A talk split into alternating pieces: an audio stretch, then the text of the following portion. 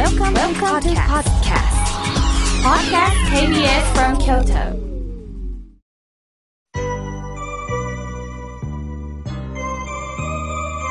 さあ、ここからはたくさんのメッセージをいただきましたので、順に紹介させていただきます。まずはじめに、おはがきをいただきました。え、ミスコさん、大阪よりありがとうございます。妙慶さん、初夢って見ましたか？私は昔の彼氏が出てきて悪夢でした。カラーの夢も時々見ますよとのことです。そうですか。昔の彼氏さんとはいい思い出がないということなんですよね。でも夢って、私もね、もう学生時代から毎日夢日記ってつけてるんですよ。結構ね、いろんな暗示があるんですね。ユング心理学を読んでても、夢についていろんなことを書いてます。夢を見るということは、私たちが日頃から意識してることが夢に出るんですよね。で、また、その意識も、例えば、ミスコさんだったら、元彼が出てきたんですよね。どこかで、ああ、あの時あの人とこんな喧嘩したなとか、逆に言えば、この人にこんなものをもらったなっていうものが記憶の中にあるんでしょうね。また、全く違う光景で、例えば美味しいものを食べた。するといろんな記憶が重なり合って夢に出てくるようです。で、私はあまり初夢っていうのはね、気にしないんですよね。今日が初夢だと思えば初夢ですし、悪い夢だと思えば悪い夢なんですが、亡き母とか父が出てくることがあります。なぜか、あの人が笑ってる。亡くなったあの人が笑ってる。逆に亡くなったあの人が泣いてる。そんな夢をね、皆さん見ることがあると思うんですよね。これも意識の表れです。もしも泣いてるんだったら、ああ、ダメダメ、泣かしちゃダメだ。あの人に喜んでもらうように今日は笑顔でいい気よと思えばいいですし、もしも笑ってくれてたら、ああ、安心しよう。私これでいいんだな、と思えばいいんですよね。もちろん、その、出てくる登場人物とか、あと物とか動物でね、いろんな占いもあるとは思うんですけれども、無意識の中でひょっこり出ることがあります。そういう意味で、あ、これは悪いとかいいとかじゃなくて、もしかしたらミスコさん、元彼にもお世話になった部分もあると思います。よく良い思い出がないかもしれませんが、どこかでお付き合いをしてたわけですから楽しかったこともあったんでしょうね。それが夢にも出てきたんですね。カラーの夢も見るということでね、賑やかですね。また教えてください。さあ、続いての方です。福井県より春さん、ありがとうございます。こちら福井は3年ぶりの大雪でした。連日の雪かきから今日は解放されております。さて、数十年前の話になりますが、私は高校の学校祭の時に作り物の担当になったんですね。それで学校近くの井村屋さんの営業所に材料となる段ボールの空き箱をもらいに行ったら、たまたま親戚のおじさんに会ったことを思い出しました。母の話によると、おじさんは前の会社を定年退職した後に、井村屋さんの営業所で配達の補佐などをしていたそうです。以前、妙慶さんの番組で、井村屋さんの社長さんがご登場なさってましたね。福井の営業所時代のエピソードがとても重なりました。妙慶さんのラジオからいろいろとつながってきて、ちょっとしたご縁を感じた次第です。どうか妙慶さん、皆さん、お体にはくれぐれも気をつけてください、とのことです。春さん、いつもありがとうございます。そうですか。福井で井村屋さん、おじさんから井村屋さんにつながった。そして、このラジオにはいろんな方がご登場なさいましたが、中島社長なんですが、まあ、福井におられた時のお話を、あの、されましたよね。その中島社長のお話と、そしてご自分のお話がね、つながったということで、あの、こういうメッセージは本当にありがたいですね。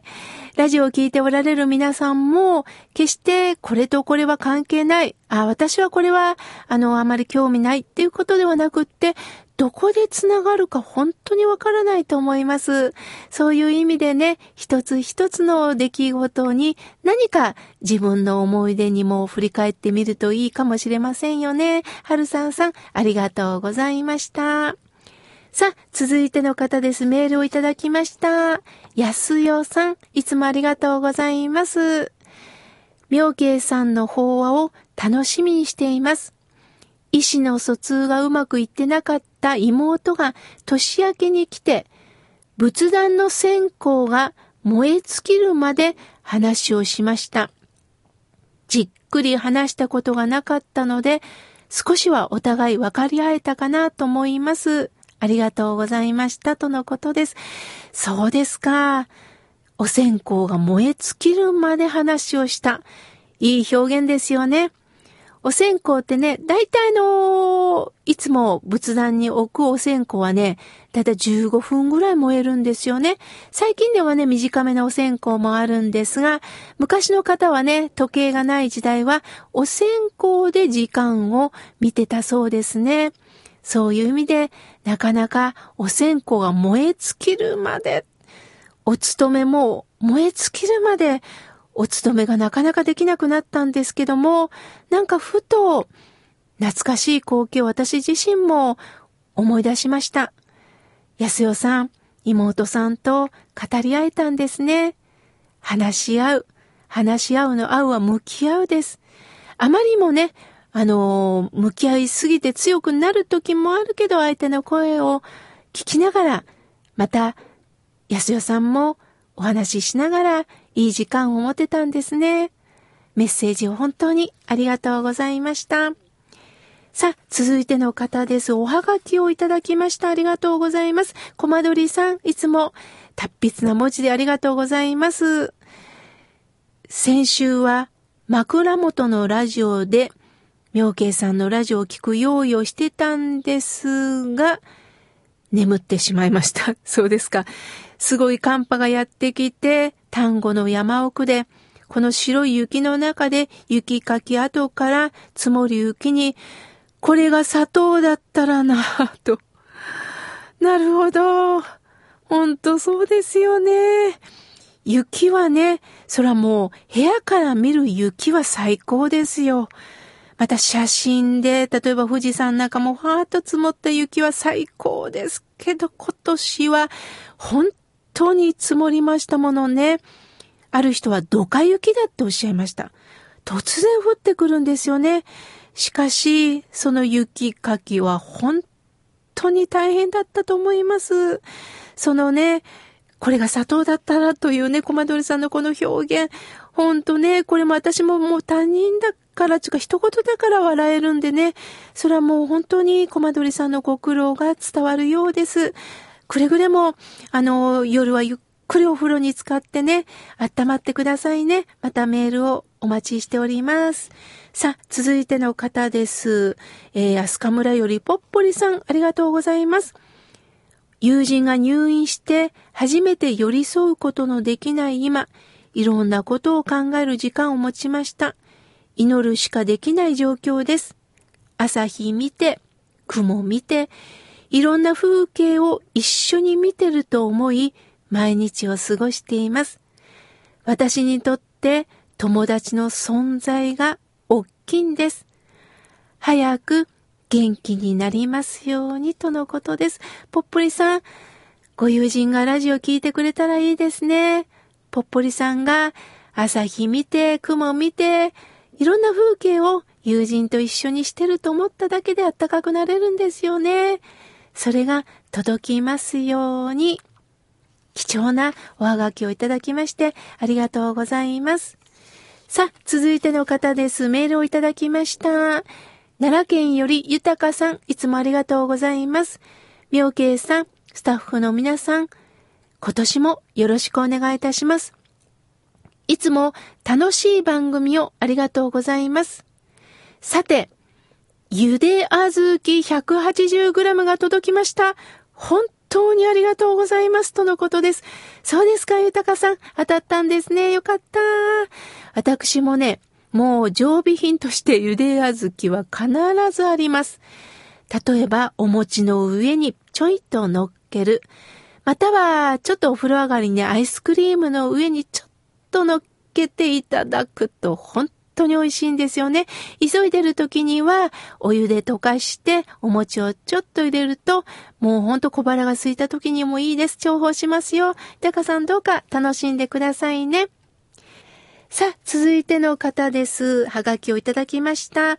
えー、京都市の南区のマリさん、ありがとうございます。りょうけいさん、スタッフの皆さん、そして、リスナーの皆さん、おはようございます。ありがとうございます。もう番組のパーソナリティになったつもりでお話しくださってますよね。ありがとうございます。うちの近くのお寺さんは、毎月21日に大きな市が開かれて、たくさんのお店が出店されています。12月20日、そのお寺さんに行くと、一人のスーツケースを引いた方が、お店は出てないの？って聞いてるんです。お店は明日21日ですよ。今日は20日です。と答えると、じゃあまた明日行きます。明日ですね。とおっしゃったんです。すると、楽しみが一日伸びましたね、とお声かけさせていただきました。ありがとうといい言葉をかけてくれてありがとうと言ってくれましたとのことです。そうですよね。普通だったら一日間違った悔しいってなるところが、明日また楽しみができましたね。ああ、マリさんいいですね、この表現。人間ってね、なんか奪われたものに悔いたりするんですけれども、そっかそっか、今日は今日で、また間違ったら間違ったで、またチャンスをもらったと思ったらいいんですよね。なんだか皆さんあったかいおはがき、メールをいただきまして、私も今日一日週末、ほっこりと過ごせそうです。ありがとうございました。